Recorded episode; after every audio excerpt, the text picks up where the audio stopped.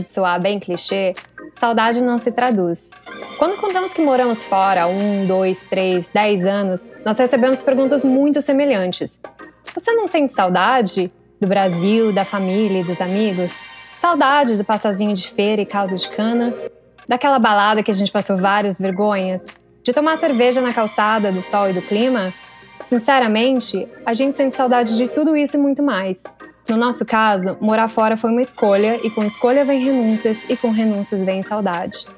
Não nos leve a mal, tanto eu, Tamara Reis, que mora em Dublin, e Thaís Senciolles de Manchester, amamos a nossa vida no exterior. Mas no episódio de hoje, nós vamos celebrar aquelas coisas típicas do Brasil que nós sentimos falta e não demos valor quando tínhamos. Antes de começar, eu vou pedir para você seguir a gente na plataforma de streaming que você está nos escutando e no Instagram, arroba Podcast, para você ver a nossa carinha e ficar por dentro de tudo. Vamos começar? Vamos começar, já destruída com essa, com essa intro, pelo amor. Já vou chorar. Não! E aí, Thaís, tudo bem? Tudo bem, e por aí? Tudo ótimo, que saudade! Quanto tempo! Bastante tempo. Thaís, deixa eu te perguntar, numa, numa escala de 1 a 10, quanto de saudade você tá do Brasil agora? Nossa, ne nesse exato momento, eu acho que uns 9. Sério? É, eu acho que essa esse nível de saudade varia, assim, de um dia pro outro, né? Tem dia que a gente dá, graças a Deus, nossa senhora, ainda bem que eu tô bem longe. Sim. Ainda mais nesse momento político que. Nossa, nem me fale. vergonha. Mas eu, no geral, assim, eu sinto bastante saudade de casa. Nossa. Mas você foi para o Brasil no passado, não foi? Eu fui em novembro do ano passado. Sim, é, ano. Foi a primeira vez, né, que eu voltei, desde que eu vim pra cá. Ah, é, né? É verdade, você comentou isso. Foi. É... E ai, nossa, eu fui. Fiquei duas semanas só, foi pouquíssimo tempo. Uhum. Que eu não consigo ficar mais tempo que isso por causa das férias daqui, né? Sim. E. Nossa, parece que foi mais difícil de voltar pra cá, né, do que do que a primeira vez que eu saí. Ai, não eu sei. Mas aí eu sou muito dramática mesmo. Então tem isso também. Olha, eu acho que no, na escala de 1 a 10 de saudade, eu acho que eu tô num 7,5, 8. Porque eu acho que eu já acostumei a, a, a morar fora. Eu sinto muita saudade quando eu escuto música brasileira. Quando eu escuto eu, tipo, eu fico bem, mas às vezes eu vejo alguém gravando um stories, alguma coisa, e bota uma música brasileira, tipo, sei lá, Elis Regina ou Daniela Mercury. Eu fico, cara, que saudade, sabe? Ou eu vejo uhum. as pessoas no aeroporto indo pro Brasil e falo, cara, eu queria estar tá lá. Nossa, e, queria. E eu ia para o Brasil agora, né, no fim, no fim do ano, porque a última vez que eu fui, acho que foi 2017, já tem um tempo, né? Tem bastante tempo. Tem, e aí eu ia agora, né, inclusive eu tinha, a gente olhou tudo, assim, que a gente ia fazer uma viagem dentro, dentro do Brasil, a gente ia para Amazônia esse ano, então a gente viu tudo, assim, hotel, a gente viu é, voo, né, para ir para o Amazonas, Tava tudo certo e aí com o corona acabou não rolando. Tudo bem, aí a gente tenta de novo o ano que vem. Mas eu tenho visto, né, os, a galera indo agora para o Brasil no fim do ano e fico, caramba. E é difícil, Tem bastante né? gente mesmo ainda, né? Eu, é, é muito acho difícil. esquisito, porque eu, apesar de eu querer muito estar tá lá, é, então, ao mesmo tempo não quero, sabe? É um dilema moral, não momento. é? É, total. Porque eu tenho saudade, mas eu acho que na situação que a gente tá, principalmente com o vírus, eu acho que é um risco muito grande. Tudo bem quem foi, cada, cada um, cada um. Não é, julgando, cada um mas... sabe da sua vida, né? Eu, eu cogitei bastante ir no começo do, do primeiro lockdown por causa do, do esquema de fellow, né? Que Sim. a gente recebe o salário normal, mas não precisa, não pode trabalhar. E eu fiquei, acho que uns bons três, quatro meses desse jeito, até cogitei ir. Sim. Mas aí eu fiquei com medo de não conseguir voltar mais. E daí não fui. É, porque é um risco, né? Justamente a gente aqui que tem visto e tal, e tem que. E tem uma satisfação, principalmente quando você é, tá com esses programas, você tem que dar uma satisfação. Você não pode, tipo, receber e estar tá em outro lugar. É, é verdade. Inclusive aqui em Dublin, eles fizeram. Todo mundo que estava indo para todo mundo que estava saindo do país estava sendo checado antes de entrar no, no avião para ver se estava recebendo algum incentivo social, algum, sabe? E aí eles estavam é, tirando. É, ficou bem, o pessoal espalhou bastante essa notícia aqui, porque tinha bastante gente fazendo a mesma coisa, uhum. pedindo Universal Credit, daí só para poder sair do país, sabe? Exatamente. É, não, mas tá Mas né, não fui. E, e deixa eu te perguntar, do que, que você tem mais saudade? Porque assim, eu acho que tem coisas diferentes. Acho que tem níveis diferentes de saudades para coisas diferentes. Uhum. Por exemplo, eu acho que a saudade que eu mato primeiro é a saudade da família. Que você vê eles no aeroporto, você chega, dá aquele abraço. E aí já dá uma aliviada, assim, você continua vendo seus pais e tal, mas aquela saudade eu acho que dá, dá uma passada, sabe? Dá, é instantâneo, né? É. Eu senti isso muito, na verdade, quando os meus pais vieram a primeira vez. Foi a primeira vez que eu fiquei assim, longe deles por mais de, sei lá, um final de semana, sabe? e, nossa, a hora que a minha mãe chegou e me abraçou, nossa, dá uma alívio. Aquele abraço é muito bom, nossa, né? Aquele primeiro abraço. É, mas aí, assim, é, eles que vieram, né? Não foi tanto no Brasil Sim. e tal, mas eu sinto bastante falta da minha família, é, no geral. De coisa pequenininha, sabe? De coisa que, que acontece assim no seu dia a dia, você quer compartilhar se você manda uma mensagem, não. Não é a mesma não é coisa. É igual, não é a mesma coisa do que, sei lá, sentar na mesa para jantar e contar como foi seu dia todo dia, sabe? Sim. E quando você foi para o Brasil e a fa sua família te recepcionou lá no aeroporto, a sua família é daquelas que leva um cartaz? Thaís, sei lá, bem-vinda. A sua família. A minha também não é. Porque eles, eles não são desse jeito que eles sabem que se eles fossem é, eu ia me esconder. Sério? Eu ia disfarçada, só pra não passar vergonha. Meu Deus, eu amo essa farofada, porque a minha família não faz, sabe? Eu adoraria. E você queria que eles fizessem? Com certeza, com certeza. Eu adoraria chegar, assim, no aeroporto, porque eu tenho uma família pequena, eu, minha mãe e meu pai. A gente tem, tipo, uma tia e uma prima que mudaram para São Paulo, mas minha prima já saiu de São Paulo. Então, assim, eu tenho uma tia e meu pai e minha mãe morando em São Paulo. Então, assim, é uma família pequena. Mas eu ia adorar se eu chegasse assim no aeroporto e tivesse um cartaz escrito assim na cartolina. Bem-vinda!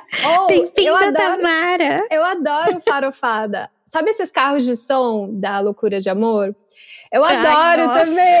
Nunca fizeram pra mim. Ai, credo. Ai, eu, eu adoro uma farofa. Pena que nunca fizeram.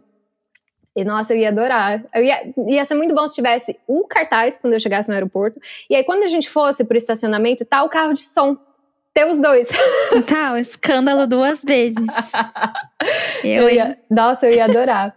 E falando nisso, nessa coisa de família, uma coisa, outra saudade que, eu, que a gente já mata, né, quando chega no Brasil, é a da comida, porque a sua mãe já sabe o que, que você quer comer, o que você sente falta. Então, aquele primeiro jantar, né, que, que você come quando chega em São Paulo, é muito maravilhoso. O primeiro café da manhã, meu Deus. Eu acho que eu nunca comi um arroz, feijão e linguiça tão gostoso. Tão gostoso. Foi a primeira refeição que eu tive quando eu cheguei. E assim, a minha mãe me perguntou antes, falou, quando você chegar, o que você vai querer jantar? Porque já era hora, ia ser a noite, né? Uhum. Era de janta. E eu, eu amo linguiça toscana. Hum. É a coisa que eu mais gosto, assim. Eu sou apaixonada por linguiça toscana. E eu falei pra ela, eu quero comer arroz, feijão e linguiça fritinha. Nossa, que delícia! E ela fez. Nossa, muito bom. A minha mãe, minha mãe faz uma coisa parecida, só que ela faz arroz, feijão, banana da terra frita. Eu nem, eu nem gosto de fritura, mas essa banana da terra é muito maravilhosa. E ela faz a couve refogadinha. Meu, a última vez que eu fui pro Brasil, eu comi três vezes, assim, eu não parava de comer. Nossa, passava mal. É. é de noite ainda ia dormir logo depois, mas nossa, comi, viu? Nunca comi uma, uma, pratada tão gostosa que nem aquela. Eu acho que das coisas que eu sinto falta, a comida é a, a a maior, assim. É. Eu, eu sou muito dessas de encontrar conforto em comida, uhum. sabe? E por mais que a gente cozinhe, eu cozinho bastante aqui em casa, porque eu não consegui me adaptar muito bem com, com a comida daqui.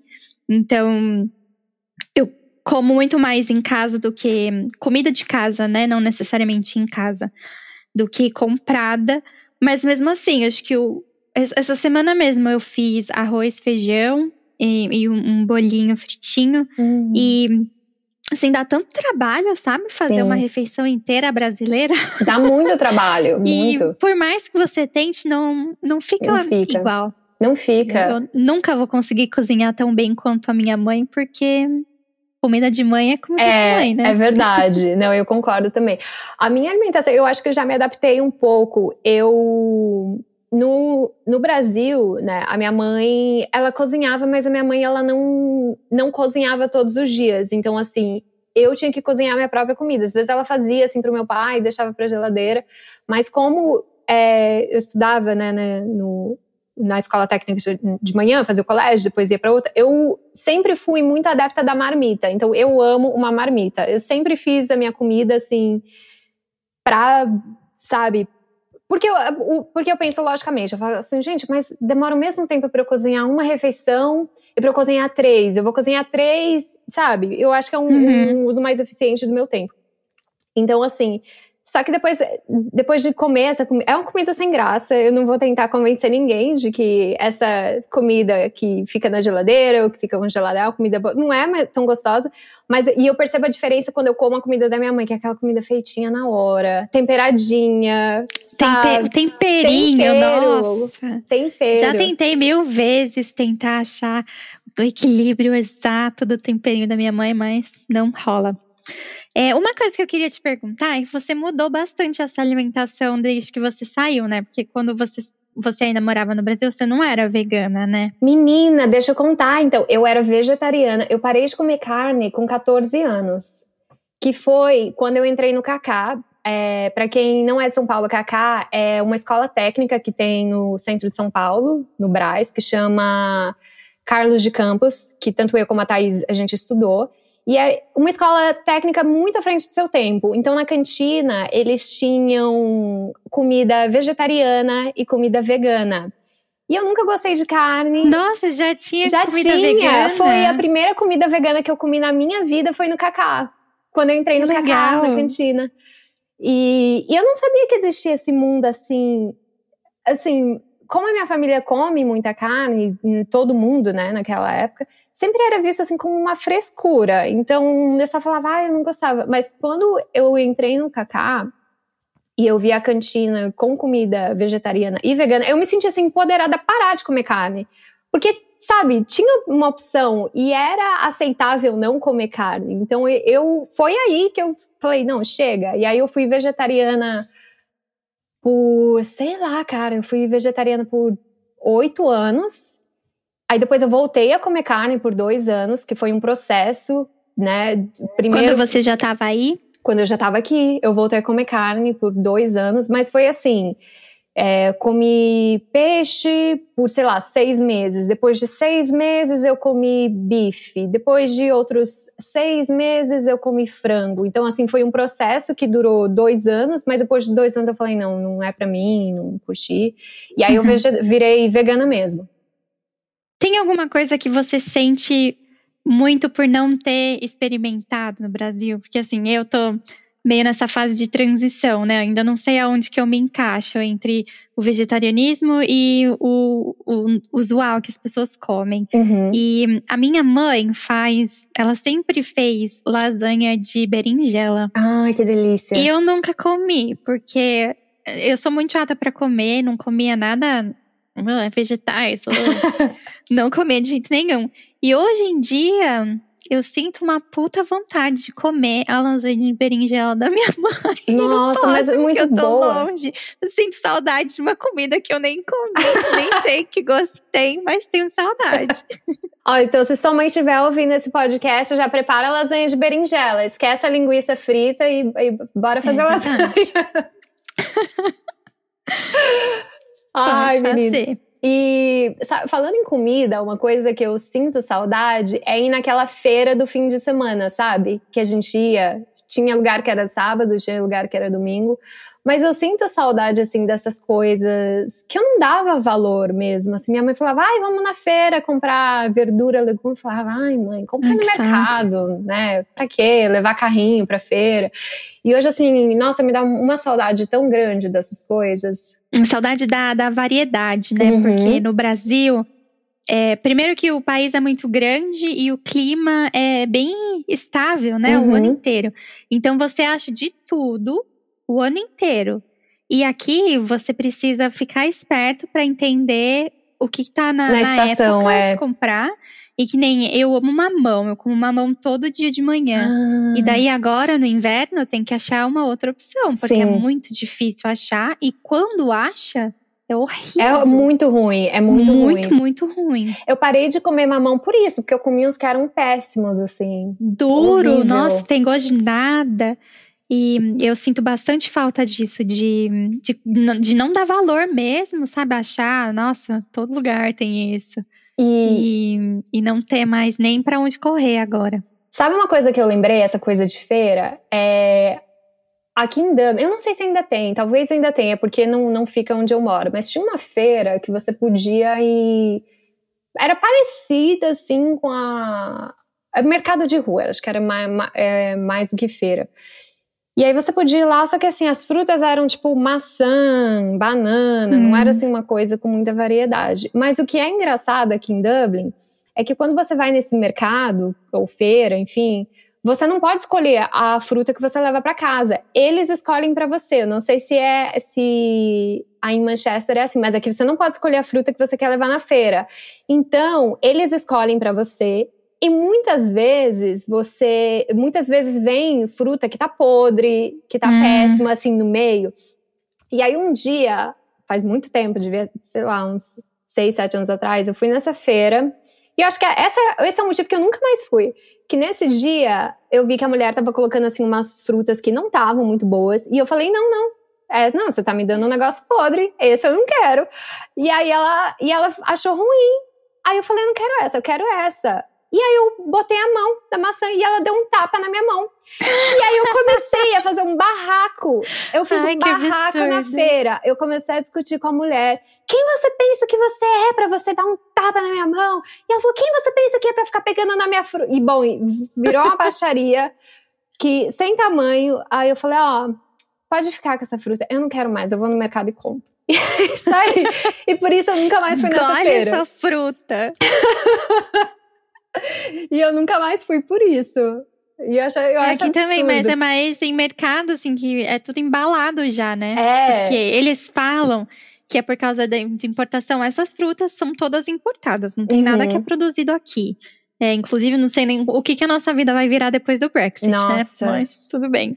É, mas já vem tudo embalado, tudo cheio de plástico. Uhum. É, mas na bandejinha já que, que você não, realmente não escolhe o que, o que você compra, é o pacotinho e é isso. É, mas, e, mas eu acho que uma das razões que eles fazem isso também, saiu na, na notícia esses dias, é porque na, nessas, como vem, como tudo é importado, às vezes vem umas uh, uns animais, não animais, é, como é que chama? Vem tipo, não são insetos, são tipo, enfim, saiu na notícia esses dias aí no jornal que veio um escorpião dentro, sempre tem umas histórias assim, vem um escorpião entre caixa de banana, vem uma cobra entre não sei o que, e eu acho que também esse processo de embalar, é, eu acho que é uma, limpar, né? é uma segunda certificação de que aquele alimento não tem nenhum, é, eu não lembro, como é que chama, não é um inseto, é sei lá, um Parasita? Não sei. Um animal peçonhento? não sei, eu não sei. Um bicho? É, que veio umas coisas. Então eu Só acho um bicho. Que, que esse negócio de reembalar também tem a ver com isso, né? Pra se é certificar. coisa que a gente, nossa, nunca nem ouviu falar, né? É. Porque é tudo,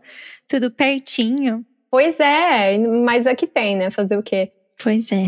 E quando você vai para o Brasil, como é que é para você encontrar os seus amigos? Porque quando eu vou, é um Deus nos acuda para tentar encontrar todo mundo, porque todo mundo mora num lugar diferente de São Paulo. Todo mundo tem um horário diferente. É, e olha, eu acho é complicado porque quando você vai, você tem todos os dias da semana livres para fazer o que você quiser. Uhum. Mas seus amigos têm a vida deles para viver. Sim. Então é tudo normal, né? Depois do trabalho ou de final de semana. É, eu achei uma péssima experiência. Eu achei que eu fui muito mal organizada com essas coisas, porque é, eu não consegui ver todo mundo que eu queria ter visto. Uhum. E eu acho que vai ser sempre ser assim, porque como eu não consigo ficar muitos finais de semana fora, É, vai ser sempre assim, ter que priorizar quem, quem pode me ver, uhum. sabe? Não, eu concordo, porque da última vez que eu fui pro Brasil, Teve muita gente que eu não consegui ver justamente por isso, porque às vezes você tenta marcar alguma coisa à noite, mas aí tem uma enchente. Como é que a pessoa se locomove? não, é, São, São Paulo, Paulo né? é realidade. Você tem que se programar também para as enchentes, principalmente é. no fim do ano, que sempre tem. Fim do Exatamente, ano, começo do verão, ano, né? Tem. Chove pra caramba. Como você se sentiu? Assim, eu, para mim, foi muito difícil. Eu fiquei muito sentida de, de ter amigos que talvez não, não tenha se esforçado o suficiente pra, pra me ver. Gente. E eu fico pensando assim. É verdade. Eu saí de lá do outro lado do mundo. É, Gastei um, um caralho de um dinheiro pra vir aqui no, no país, visitar todo mundo. Fiz maior esforço para visitar todo mundo.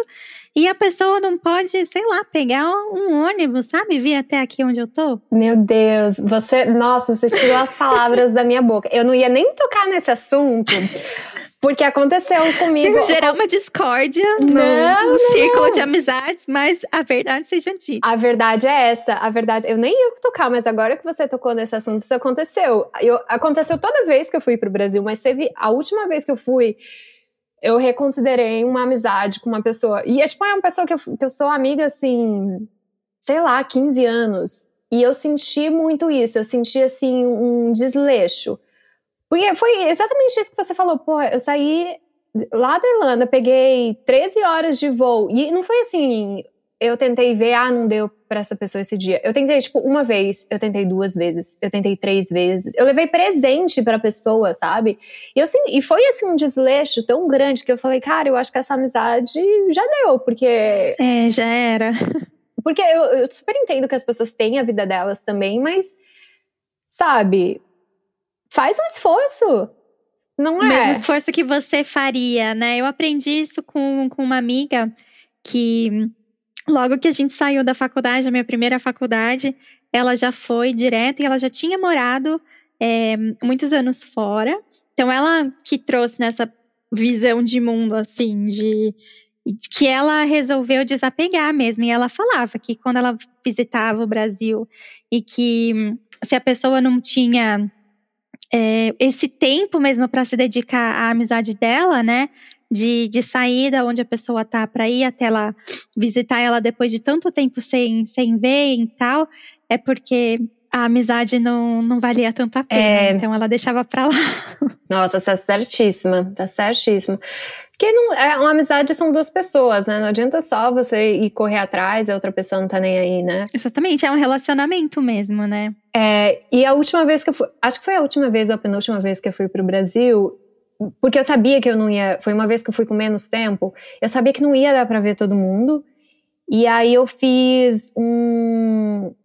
E aí eu tentei organizar todo mundo num dia, num lugar, para todo para eu ver todo mundo ao mesmo tempo. Assim, eu tentei otimizar.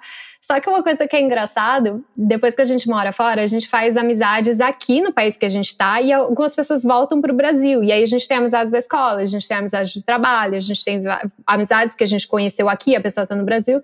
E aí você tenta juntar esse grupo de pessoas diferentes e não casa, não casa assim. É que nem não misturar, sei lá, macarrão com sorvete não casa. E aí você vê aqueles grupos diferentes de pessoas que não conversam entre si. É muito difícil. Você fica ali tentando mediar, mas não rola, é... assim. É muito. É difícil. Não tem uma resposta certa, né? Qual o melhor jeito para ver todo mundo? É, não, eu não sei se existe mesmo. Eu acho que, que é isso mesmo. A gente acaba tendo que, que fazer escolhas mesmo e dar uma peneirada, porque o esforço tem que ser dos dois lados, né? Eu, quando eu fui, eu comecei a marcar os dias com o pessoal meses antes. Uhum. Teve, teve um, um, grupo de amigas, as minhas amigas da faculdade de, de jornalismo, é sempre muito difícil para se encontrar, porque todo mundo trabalha em horário louco e às vezes acontece alguma coisa de última hora. Tem algumas meninas que trabalham com evento, então, assim, nunca dá para prever o que vai acontecer, sabe? Uhum. E a gente começou a falar do dia de se encontrar acho que uns três meses antes de eu ir. Quando eu comprei a passagem, A gente já falou, olha, esse dia, esse horário. E mesmo assim, não foi no dia e horário que a gente programou. A gente conseguiu se ver, todas nós, no mesmo lugar, mas mesmo assim foi no, no dia e horário diferente do combinado. Nossa, muito então, difícil organizar é, essas é coisas. É a vida, né? A vida vai acontecendo e a gente tem que seguir o ritmo. É, não, não, eu concordo. E de lugares que você sente saudade, tem algum lugar que você fala, meu Deus, eu queria estar nesse lugar, eu queria ir para esse lugar? Eu acho que é todo lugar que tem coisas acontecendo que, que eu não posso estar. Principalmente o sítio dos meus pais, que eles construíram depois, terminaram assim de construir depois que eu saí, então eu não tive muito tempo de aproveitar esse lugar. E eu sinto muita falta de um centro cultural que nem os Sescs que a gente tem em São Paulo. Sim. Não, eles são sinto muito muita bons. saudade do Sesc. Eu sinto saudade do centro de São Paulo. Assim, eu acho o centro de São Paulo tão bonito. Sério, eu eu adoro aquela região do centro. Então, eu sinto eu sinto muito saudade e eu sinto saudade também de coisas completamente aleatórias, tipo a 25 de março, o Brás, sabe? É, até essas lojas assim, que nem o Armarinhas Fernando, sabe? Aquele lugar que você entra que assim, o corredor é minúsculo, você não acha nada em lugar nenhum. Mas, mas eu sinto saudade daquela bagunça, da, sabe? É, que mais? Acho... Uma coisa que eu sinto muita falta, eu não sei se você como você tá fora há mais tempo, talvez a sua visão seja diferente. Mas eu sinto saudade de saber aonde ir. Tipo, quando eu preciso de alguma coisa, eu sei exatamente aonde eu preciso ir e eu sei exatamente quanto aquela coisa vai custar. Tipo, ah, eu quero comprar uma piranha de plástico no cabelo, daquelas que quando esquenta no sol muda de cor. Ai, meu Deus! Eu tenho certeza que se eu for em qualquer lojinha da 25 de março, vai ter o joguinho de seis e que vai custar, sei lá, sete reais. Nossa, gente! E aqui eu não, eu não consigo me encontrar desse jeito, sabe? Eu não Sim. sei de uma rua que dá pra eu comprar uma roupa assim, baratinha, que nem a José Paulino. Sim. Nossa. Sabe? É complicado. Eu acho que eu tô no caminho inverso. Eu acho que aqui eu, eu sei onde encontrar as coisas, mas se eu for para São Paulo hoje, eu não sei. Eu, tipo, não eu, não, eu não sei onde eu encontro as coisas. Inclusive, eu fui. Da última vez que eu fui pro Brasil, eu fui, eu fui em algum lugar e aí eu tava voltando para casa. E eu lembro que quando eu estudava na escola técnica, eu pegava um ônibus, descia em Santana. Santana é a zona norte de, de São Paulo, é, para quem não conhece. E na, lá em Santana tem uma estação de metrô, mas também tem um terminal de ônibus. E eu sempre pegava, e eu descia em Santana, quando eu estudava na escola técnica. Em Santana eu pegava um ônibus para ir para casa. E aí, eu, um dia, estava em São Paulo, não lembro o que, que eu estava fazendo, e eu estava indo para casa, e ao invés de eu ir até o final do metrô para poder descer no final do metrô e pegar um ônibus direto para minha casa, por algum motivo eu desci em Santana, eu acho que eu já estava naquele ritmo, né? Desci em Santana e desci para pegar um ônibus, e aí eu fiquei lá no ponto, caminhei até o ponto de ônibus que eu, que eu costumava pegar ônibus, e eu fiquei lá cinco, dez minutos, e aí que eu me toquei que eu não sabia que ônibus que eu tava esperando. Eu não sabia voltar para casa. e isso foi na época. Não, acho que essa foi a primeira vez que eu fui para São Paulo. E não existia Uber naquela época, né? É mais complicado. Não existia. E aí eu lembro que eu liguei para minha mãe 200 vezes, minha mãe não atendeu o telefone. E eu fiquei lá em Santana sem saber como voltar para casa. E eu pensei em pegar um táxi e tal, mas eu falei assim, cara, eu vou ter que perguntar onde é que tem um ATM. Como é que chama ATM? É... Caixa eletrônico. Caixa eletrônico. E eu falei, cara, eu vou perguntar para um estranho onde é que tá um caixa eletrônico para pegar um dinheiro para pegar um táxi. E assim eu fiquei meio desesperada, porque eu não sabia voltar. Se virando. Jeez. E aí a minha mãe atendeu o telefone depois de um tempo e me falou qual ônibus que eu tinha que pegar para ir para minha casa. Mas assim, eu fiquei meio assustada, porque eu fiz esse trajeto por anos. E aí eu cheguei em São Paulo não sabia voltar para casa. Foi, foi muito estranho. Muito estranho. E ainda correndo o risco de, mesmo que você tivesse feito exatamente tudo igual, as linhas de ônibus mudam muito, né? Sério? Muda, tem umas. Gente. Tem ônibus quando eu pegava para ir pra faculdade, que nem faz tanto tempo assim, era 2016 que Quer dizer, faz, né? Quatro anos. faz um pouco tempo. Nem existe mais a linha. Então, Caramba. se eu fosse pegar, fazer o mesmo trajeto, que eu estudava ali na Radial, em São Paulo, uma avenida bem, bem central de, dá acesso para várias áreas né, de São Paulo. É, era um ônibus direto que parava assim na porta da faculdade. E se eu fosse pegar o mesmo, ia ficar que nem você, cinco horas lá no Gente. ponto, esperando o ônibus passar, porque a linha não existe mais. Meu Deus. Sabe uma coisa, não sei se você já chegou a pegar esse, esse transporte. Eu acho que agora que você falou, eu acho que ele não existe mais, que é um bondinho que passa em São Paulo, no centro de São Paulo. Você já viu? Não. Esse bondinho. eu não acho que ele não existe mais, porque eu pegava ele no centro de São Paulo para o Higienópolis, que é onde eu trabalhava, que foi meu último emprego, e ele passava, ele fazia um trajeto bem bonito, ele passava por todo o centro antigo de São Paulo e até o, o, o Higienópolis. E é, e é o bondinho mesmo, igual aqueles que tem em Lisboa, sabe? Uhum. Bem bonitinho. Aí hoje, hoje eu fico pensando, gente, como que eu nunca fui assaltada? Porque é um negócio totalmente aberto. não tinha ninguém e eu nunca fui assaltada. Mas enfim, é um passeio que eu gostaria de fazer, né? Se o bondinho ainda existir. Se alguém soubesse o bondinho ainda existe, É, manda mensagem manda pra aí. gente lá na página. Tem alguma coisa específica que você sente saudade? Porque eu, por exemplo, eu sinto muita saudade assim de um cabeleireiro brasileiro. Sabe, esses serviços, assim, um dia de estética. Tem as clínicas aqui que a gente vai também, que são muitas vezes gerenciadas por brasileiros, né? Então a gente entra lá, o, o corte de cabelo fica um corte de cabelo brasileiro, ou faz uma progressiva, enfim. Que são algumas das coisas que a gente encontra aqui, mas tem alguma coisa que, específica que você sente saudade? Tem. E tenho certeza que você vai dar risada da minha cara, e todo mundo que estiver ouvindo vai dar muita risada da minha cara. Eu tenho muita saudade de comprar calcinha no Brasil. Nossa senhora! É ridículo. Quando você fala de morar fora, tem algumas coisas que jamais vão passar pela sua cabeça que, que vai ser um problema. Né? Você jamais vai pensar que, ah, imagina, onde é que eu vou pra comprar uma calcinha que seja do jeito que eu gosto. e, gente, eu já, eu já tentei de várias lojas. Já tentei de loja de marca, tipo Victoria's Secret. é, tentei Primark, que eles têm um... Inclusive, olha só que, que mentirosos que eles são. Eles têm um estilo de calcinha que chama Brazilian. Brazilian. E é é. péssima. É horrível. Então, ou você encontra calcinhas extremamente gigantescas. Que é quase uma parece mais fralda. Um short, uma É. fralda. Ou que são muito pequenininhas. Muito, muito, Sim. muito pequenininhas. E eu não consigo encontrar. Esse é o meu drama. Eu não consigo encontrar um modelo de calcinha que seja usável. A minha mãe traz calcinha pra mim do Brasil quando ela vem me visitar.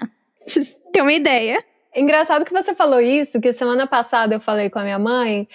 E aí a minha mãe do nada falou assim: "Ah, eu comprei umas coisas pra você", né? E que a gente tava falando de reforma de casa, e ela falou: "Ah, eu comprei umas coisas pra você". Eu falei: "Ah, e o que que é?" Ela falou: "Calcinha". Eu comprei várias calcinhas pra você. Muito útil, muito obrigada. E é uma coisa meio estranha, porque assim, eu já tenho quase 30 anos, né? E aí eu fiquei meio assim, falei: "Ah, obrigada". Mas- Ai, ai, eu não tenho vergonha nenhuma. Minha mãe traz mesmo, ela traz assim, de montão, sabe? Que é pra durar o ano inteiro. O ano porque, inteiro. Nossa. Mas- Explica pra gente o que, que é a calcinha brasileira. Pra, pra quem tá escutando e não sabe a, a diferença da calcinha brasileira para as outras. Hum, eu, ah, na- assim, na minha visão, né? Eu gosto de uma calcinha que tenha uma cinturinha um pouquinho mais alta e que seja assim, vou ser bem descritiva. Sabe quando a calcinha faz um V assim na bundinha e ainda dá pra ver assim a bananinha embaixo? Sabe aquela aquele gordinho assim embaixo? Essa pra mim é a calcinha perfeita, que dependendo da roupa, é, independente da roupa que você usa, ela não vai ficar socada, sabe? Ela não vai se mexer muito. E eu não consigo achar, e tem que ser de algodão. Sim. Algodão, 100% algodão. Que senão, nossa, ninguém merece uma, uma bundinha suada, né? É, é verdade. Agora que você falou faz todo sentido, porque realmente as calcinhas aqui, elas ou elas são gigantescas, ou elas são aquelas tipo fio dental, que é super desconfortável, né? Pra você, enfim, trabalhar o dia inteiro. E... Mas agora eles lançaram, você falou da, da Primark, que chama, aqui chama pênis, né? De penny, de moedinha.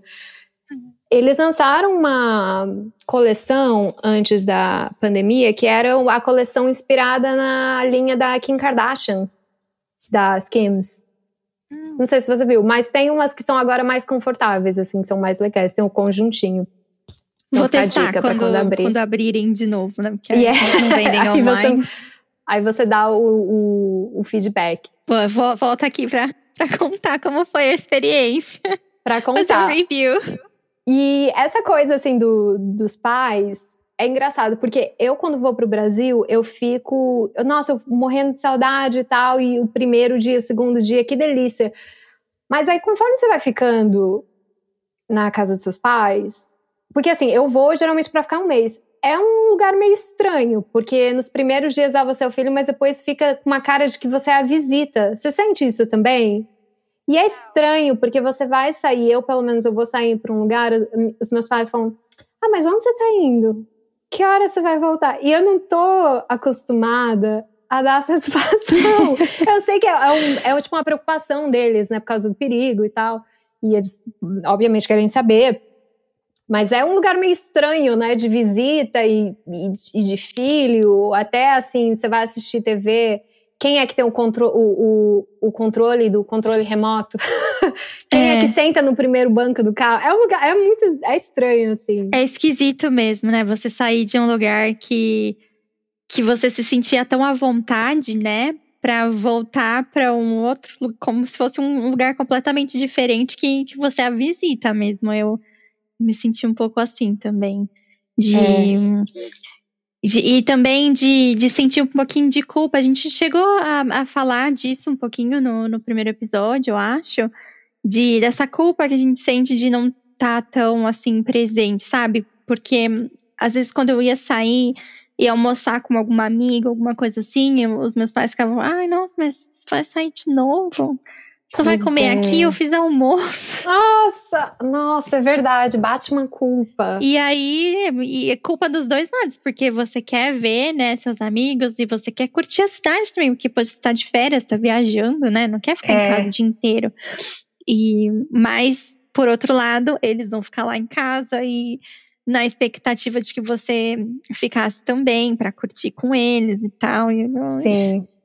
Cara, essa culpa, eu entendo essa culpa 100%. Às vezes, o meu pai, ele gosta de colocar umas coisas assim no, na minha agenda, por exemplo, e visitar os amigos dele que eu não conheço. Sabe? E o meu pai falou: não, a gente vai. Eu lembro que uma vez eu fui pro Brasil, meu pai falou assim: não, a gente vai passar três dias na chácara de não sei quem. Eu falei, pai, quem não, nem conheço, não faz sentido eu ir. Eu venho por, tão, por pouco tempo, às vezes eu quero, sabe? Eu marco 200 exames para ir, né? E aí depois você tem que marcar o retorno e ver os amigos, e é tanta coisa que às vezes não dá para fazer esse compromisso. É, não né? dá para fazer tudo de uma vez, né? E bate essa culpa mesmo, assim, de falar, mas, cara, outra culpa que me bate também é porque, como a gente só vê os nossos pais e amigos a cada tantos anos, às vezes me bate assim uma paranoia, eu falo, cara, quantas vezes mais eu vou ver os meus pais, sabe? Até o fim da vida. Tipo, me bate uma, uma paranoia. É, Você já teve essa nossa, paranoia? Eu, eu sinto muito isso. Você ainda tem avós? Eu tenho uma. Não, eu tenho, eu tenho a minha avó e meu avô, que moram no Maranhão. Minha mãe é maranhense. E eu tenho uma bisavó que mora no interior de Minas, que inclusive eu tenho que visitar eles na próxima vez que eu for. Porque a gente não sabe, né? Eu tenho eu tenho uma avó de sangue e uma outra avó que ela não é de sangue, mas é avó, sabe? Sempre foi, sempre vai ser. E essa avó postiça, ela tá bem doentinha. Ai, bem doentinha mesmo. E eu, eu sinto muito isso, porque a gente, a, a gente se fala pelo, pelo telefone, mas eu não sei se tem alguma coisa a ver com, com a idade ou com essa geração deles, né? Que não são muito chegados em, em tecnologia e tal. E quando a gente se fala de vídeo, ela tá sempre com pressa. É sempre assim, muito rapidinho. Tipo, ah, oi, tudo bem? Ah, aqui tá, tá tudo certo, tá bom. Então tá, um beijo. É assim mesmo. E é essa conversa. Pior que é assim mesmo. e daí eu fico pensando mesmo, sabe? Nossa, mas será que da próxima vez que eu for, eu ainda vou ter a minha avó lá? Cara, eu, eu Porque, sempre E aí, aqui, nesse momento, ainda tem essa, essa incerteza de não saber quando vai ser a próxima vez que eu vou, né? Porque, uhum. sim, eu tenho, eu planejo, lógico, tenho uma ideia, mas eu não sei se quando chegar mais próximo da data eu vou conseguir ir. E daí eu fico pensando, nossa, talvez da, a última vez que eu fui tenha sido a última vez que, que eu vi minha avó. Mas Cara, não, não sei, eu né? também fico isso, assim. E eu, eu fico pensando, né, não é uma coisa muito saudável de se pensar, mas é uma coisa que a gente tem que ter em mente, assim, se a gente vê os nossos pais a cada um ano ou dois anos, quantas vezes mais a gente vai ver enquanto a gente está vivo ou eles estão vivos, né? né? Eu tenho umas paranoias, assim, terríveis de se meus pais ficarem doentes, quem que vai cuidar? Nossa, eu Porque fico eu tenho, assim também. Eu tenho um irmão, eu ainda tenho um irmão que mora em São Paulo, mas eu sempre fui muito próxima da minha mãe, muito mesmo, e essa esse relacionamento mudou bastante depois que eu mudei. É, e daí, é, é, assim mesmo. E se minha mãe ficar, ficar internada, quem vai ficar lá no hospital com ela? Porque da última vez que ela ficou doente, fui eu que cuidei. Nossa, Thaís. Então. E também a terrível. gente fica com aquela coisa: se alguma coisa acontecer, será que eu consigo chegar a tempo? A Porque tempo, são 13 é. horas de voo, né? Uhum. Antes de eu sair, é, a minha família, a gente sempre teve um diálogo muito aberto e os meus pais, eles sempre lidaram muito bem com o fato de eu ser extremamente dramática, né? Então eles não me dão muita atenção, não. eles já me cortam rapidinho. E daí eu perguntei, falei, olha, e se alguém morrer quando eu estiver lá? O que, que a gente vai fazer? Daí a gente combinou que se os meus pais morrerem, é, de repente, tipo, ah, sofreu um, um, um infarto Ai. fulminante ou sofreu um acidente e morreu porque por causa do acidente, sabe, sem precedente nenhum. Daí eu volto pro velório. Mas se se eles ficarem doentes, precisarem de cuidados e tal, eu vou e aí eu fico o máximo de tempo que eu conseguir. E assim, que seja uma semana ou um ano, enfim, o tempo que, que eu conseguir ir.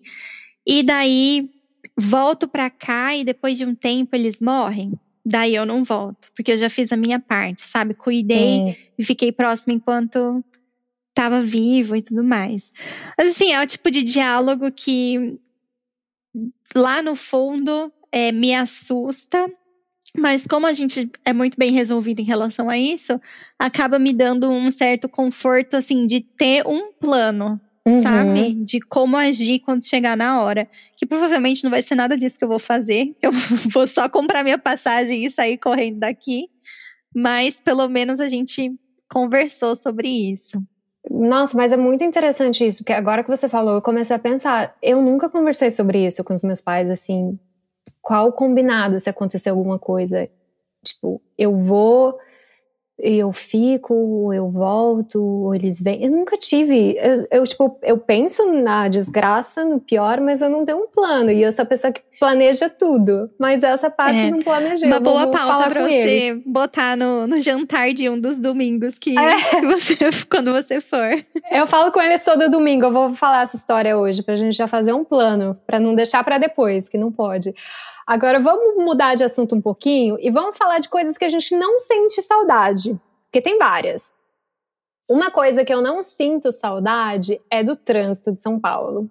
Essa saudade eu não tenho. Quem em sã consciência sente saudade do trânsito de São Paulo, né? É, e eu- foi uma coisa que me frustrou muito quando eu fui. Toda vez que eu vou, na verdade, essa é uma frustração diária, porque não importa a antecedência que eu saia da minha casa, eu sempre chego atrasada. Então, eu, das primeiras vezes que as pessoas chegavam atrasadas para me ver, eu ficava assim, ai, mas, ai, desleixado ou desleixada. Chegou atrasado. Mas depois eu comecei a entender que não importa antecedência, você vai chegar atrasado. Pode ser cinco minutos, pode ser dez minutos. Então eu acho que eu tive um pouco mais de tolerância com isso, mas mesmo assim, a coisa que eu não sinto saudade é o trânsito. Porque aqui É muito eu- frustrante, né? Nossa, eu acho. Você é gasta o tempo inteiro lá sentado no, no carro, ou pior, no, no metrô cheio. É. Nossa, terrível. então é a saudade que eu não tenho. A saudade que eu não tenho também é super relacionada a, a transporte, né? Locomoção, que eu acho que é o principal problema de, de Uhum. São Paulo, que é a questão de. O último trabalho que eu tive em São Paulo antes de sair, eu demorava duas horas e meia em cada trecho para chegar até o trabalho. Nossa, caramba. Então, eu trabalhava, eu trabalhava no, no extremo da Zona Sul. Então, é, para quem para quem não sabe, quem quiser dar um Google, eu trabalhava na linha Lilás do metrô. Eu nem lembro qual era a estação. E eu moro, morava, né, na zona leste. Então eu literalmente cruzava a cidade inteira. Eu morava no, no final da linha vermelha do metrô. Então. É uma loucura isso. Nossa, era muito, muito, muito, muito corrido. Não tinha tempo para nada. Minha qualidade de vida era inexistente por causa disso. E eu realmente não sinto falta. Eu demoro hoje em dia, de trem, eu demoro 10 minutos do trabalho até em casa. E Nossa. eu achava que isso era utopia, sabe? Não existe é. esse tipo de coisa. E aqui existe, e é super bom. O transporte, aliás, não é tão bom.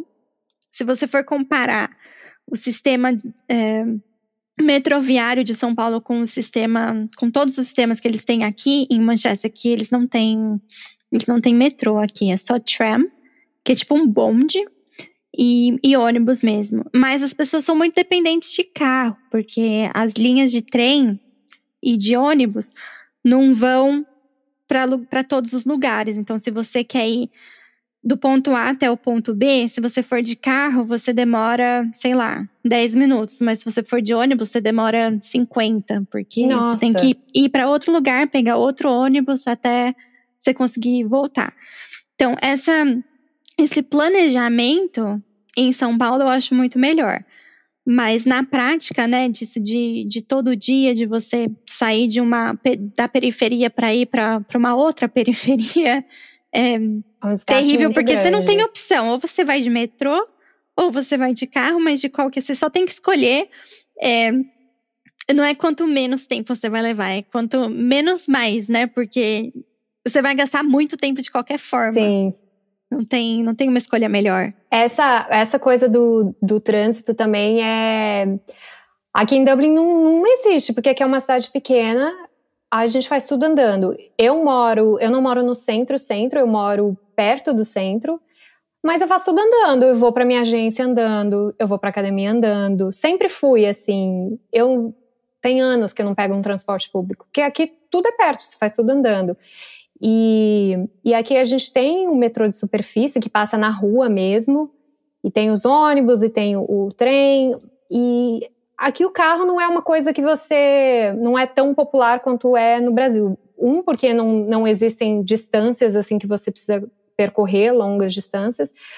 Porque, assim, dessas duas horas que você falou que você vai, sei lá, que você ia da Zona Leste, a Zona Sul de São Paulo, essas duas horas aqui em Dublin você vai para Irlanda do Norte. Então, assim, é tudo muito pequeno, então não faz é. sentido. E o, e o custo de ter um carro aqui é muito grande, porque o seguro é muito caro, é, você precisa pagar para você deixar o seu carro na rua, embora seja em frente à sua casa. Então, tem vários custos, assim, que. É, que te, te é, é, prevent, como é, que, como é que fala? Prevent. É, te impede. Te impede de, de ter um carro. Não é todo mundo que tem carro, né? Por causa disso. Que eu acho muito bom, porque daí você tem outras opções, como andar de bicicleta, ou você vai andando, enfim, ou vai de patinete, né? Que é a nova moda. É. Faz essas coisas. Aqui eu acho que é, é mais o contrário, assim, eles acabam facilitando mais para você ter um carro, porque não dá para confiar tanto e ser tão dependente assim do, do transporte público. É, é muito fácil para você comprar um carro, porque os primeiros, acho que os primeiros cinco anos ou quatro anos o financiamento é 0%. Ah. É, você precisa pagar para estacionar mais em áreas centrais, assim, tipo. Não é tanto quanto Zona Azul em São Paulo, que são em lugares específicos da rua que você tem que pagar, né, para estacionar. No centro, praticamente qualquer vaga que você vê, você tem que pagar e os estacionamentos também. também. são bem caros, mas mas assim para fora da cidade, nem é, eu trabalho em Central Manchester e eu moro em Greater Manchester, que são Manchester, Manchester é o condado e o que está ao redor são as cidadezinhas, né? Então eu moro em uma dessas cidadezinhas. E daí para manter o carro ali é melhor. Então a gente vai de carro até a estação de trem e daí do trem até hum, o trabalho a gente anda na, na, cidade, mas assim, tudo bem acessível. E se você não quiser esse tipo de. de não incômodo, né? De despesa mesmo de gastar, porque aqui não tem. Vale transporte ou vale Aqui também não tem. A gente pode é. até fazer um episódio desses benefícios que não existem. Uhum. Décimo terceiro, vale transporte, Nossa, vale refeição. Saudades, inclusive. Saudades BR. Não existe.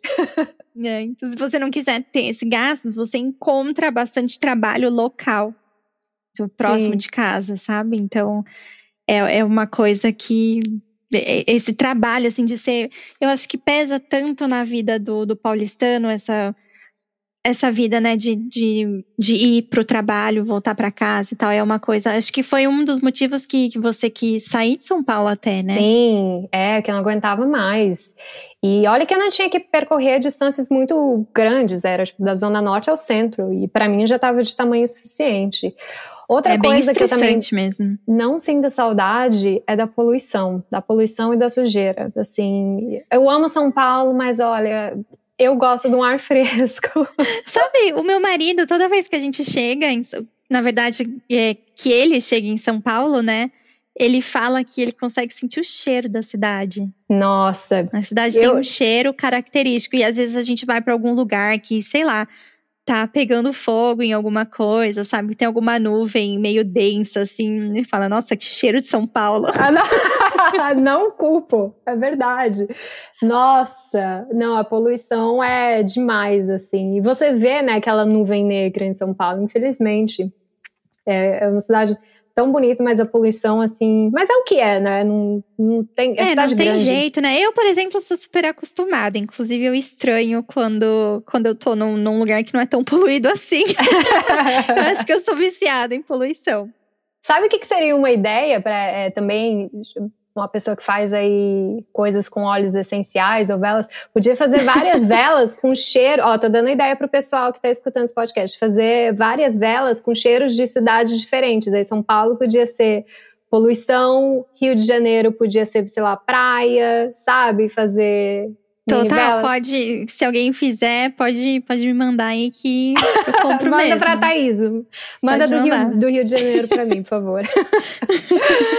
é, e deixa eu ver se tem mais alguma coisa que eu não sinto saudade. Tem alguma coisa que você não sente saudade, além da, do trânsito. Para mim, o trânsito, a poluição e acho que superlotação também, eu acho que é. É, superlotação. Aqui, às tudo. vezes, o, o trem é um pouquinho cheio, mas é um pouquinho cheio, mas como você fica é, pouco tempo dentro do trem, então acaba nem, nem contando tanto. É, eu acho que uma das coisas que eu não sinto falta de jeito nenhum é me preocupar tanto com o meu futuro em relação à minha qualidade de vida. Uhum porque eu acho a vida em São Paulo muito imprevisível e porque Sim. tudo é muito caro. Você nunca sabe o que vai acontecer, ainda mais eu que quando eu saí eu ainda morava com os meus pais, né? Então, eu sempre tive essa vontade de, de querer sair de casa e morar sozinha e tal, mas eu nunca tive coragem, porque eu sabia que eu ia ficar muito bitolada nisso, sabe? Completamente dependente do, do meu emprego. E pagar, pagar contas, mas sem perspectiva de futuro, sabe? Só viver para pagar conta. Sim. E eu acho que isso mudou muito aqui, porque hoje em dia nós dois a gente tem trabalhos assim normais, não são nossa, uma puta carreira desenvolvida e a gente ganha o, o melhor salário que a cidade tem para oferecer. Não é isso. A gente vive uma vida simples, normal, mas a gente consegue pagar o nosso aluguel, e guardar um pouquinho de dinheiro para comprar uma casa, que por enquanto ainda está acessível. É, a gente consegue guardar um dinheirinho por ano para viajar, para ir curtir um rolezinho. É, sei lá, consegue juntar dinheiro para pagar o meu visto, para continuar morando aqui, que olha, também não é fácil, é caro pra caramba.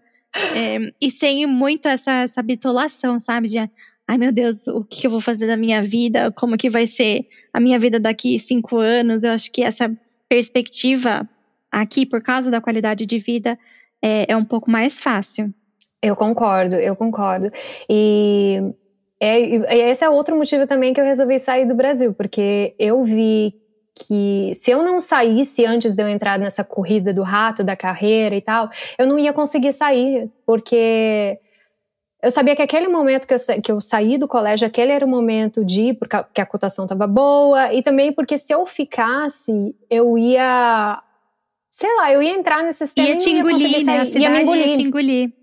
100%. Então, é, e eu acho que o consumismo também no Brasil é muito maior do que aqui, porque aqui você não vê as pessoas, assim, eu vejo pessoas no Instagram e tal, com, sei lá, telefone da moda, o carro da moda, e todas essas coisas, que eu não vejo as pessoas terem esse desejo aqui. Aqui eu acho que eu acho que as pessoas elas veem as coisas como coisas, não como desejo. Eu não sei também porque eu trabalho em publicidade, eu sei como é que funciona, então eu não caio muito mas eu observo essa, essa coisa e eu acho que quando eu vou para o Brasil eu sinto muito essa diferença porque desse consumismo assim eu vejo falando meu Deus certas coisas não são necessárias sabe? Eu acho que tem outras prioridades mas eu acho que no geral as pessoas aqui são muito mais o que elas são do que o que elas têm né? É eu concordo eu concordo 100% então eu acho que é isso pelo episódio de hoje a gente tem um episódio muito bacana semana que vem. Então, se você escutou até agora, fica até semana que vem, que vai ter bolo e vai ter episódio novo, tá bom? Um beijo. Tchau, Pessu. Boa semana. Tchau. Tchau.